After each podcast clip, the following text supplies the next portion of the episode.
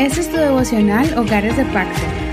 Bienvenidos al devocional de hoy. Vamos a comenzar con Génesis 39 y nuestro tema es principios y valores firmes para no caer en tentación. Este tema está basado en la vida de José. Vamos a leer una porción de este capítulo, vamos a leer desde el verso 7 en adelante, pero no olvides leer todo el capítulo completo. José era de bella presencia y de hermoso semblante y sucedió después de estas cosas que la mujer de su señor puso sus ojos en José y le dijo, Acuéstate conmigo. Él rehusó y dijo a la mujer de su señor, He aquí que mi señor, teniéndome a mí, no se preocupa de nada de cuanto hay en la casa. Ha puesto en mis manos todo cuanto tiene. No hay otro superior a mí en esta casa, y ninguna cosa se ha reservado sino a ti, porque eres su mujer. ¿Cómo pues haría yo esta gran maldad y pecaría contra Dios? Sucedió que ella insistía a José día tras día, pero éste no le hacía caso para acostarse con ella, ni para estar con ella. Y sucedió que entró un día en la casa para hacer su trabajo y ninguno de los hombres de la casa estaba allí en casa. Entonces ella lo agarró por su manto diciendo, Acuéstate conmigo. Pero él dejó su manto en las manos de ella, se escapó y salió huyendo.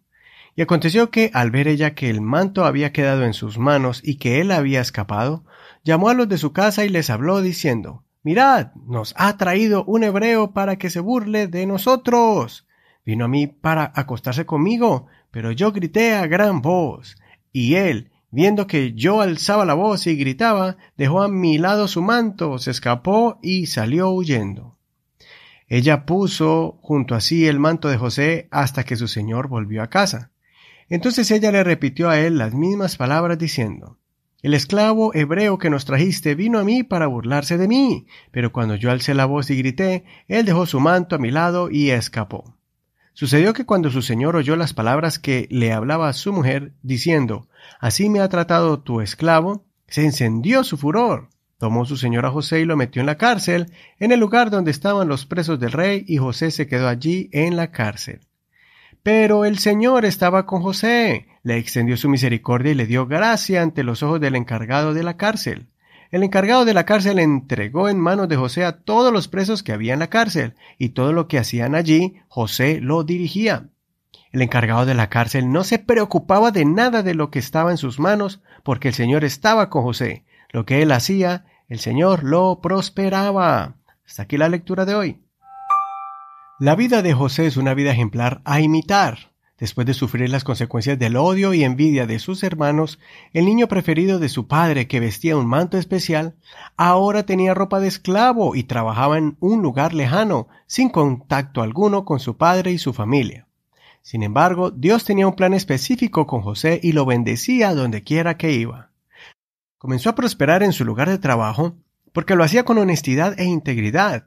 A temprana edad ya José mostraba que tenía un carácter firme, con principios y valores definidos, con una gran ética moral. Era un joven veraz donde quiera que estaba. La prueba de su carácter vino cuando la esposa de su jefe lo seducía constantemente. Él evadió estas insinuaciones hasta que un día ella planeó estar con él solo y, de forma descarada, lo emboscó para obligarlo a tener relaciones extramaritales. El joven José tenía unos parámetros de vida muy claros y firmes. Él le dio dos razones contundentes por la cual él no podía acceder a sus pretensiones.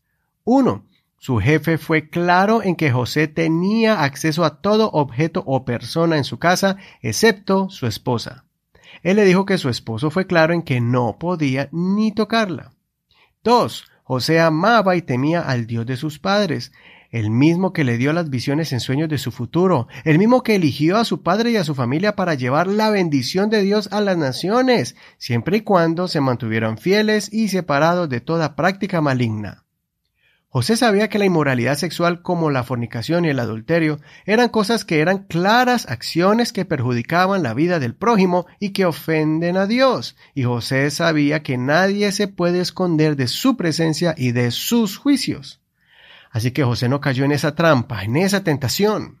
Fácilmente él pudo haber sacado miles de excusas para tener un rato de placer y hacer cosas malas y prohibidas, pero él eligió mantener su convicción firme, sus principios y valores, y no dejó que su dignidad fuera pisoteada, aunque le costó ir a la cárcel injustamente. Dios es tan grande que usó esta injusticia para engrandecer a José, para bendecirlo y prosperarlo, y para usar este evento en el plan divino de Dios, para moldearlo y prepararlo, para llevarlo al lugar donde Dios lo iba a usar poderosamente. Espero que nos inspiremos a vivir vidas íntegras y con un carácter firme en nuestras vidas espirituales. Esta lección la podemos aplicar todos los miembros de nuestro hogar adultos y jóvenes, solteros y casados, hombres y mujeres. Hagamos la diferencia en este mundo desenfrenado. Muestra el buen ejemplo de un verdadero Hijo de Dios. Escudriñemos. Parafrasea el verso 8. Medita en la respuesta de José a esta mujer. Soy tu hermano y amigo Eduardo Rodríguez. Que el Señor escuche tu oración y te ayude a salir de cualquier tentación.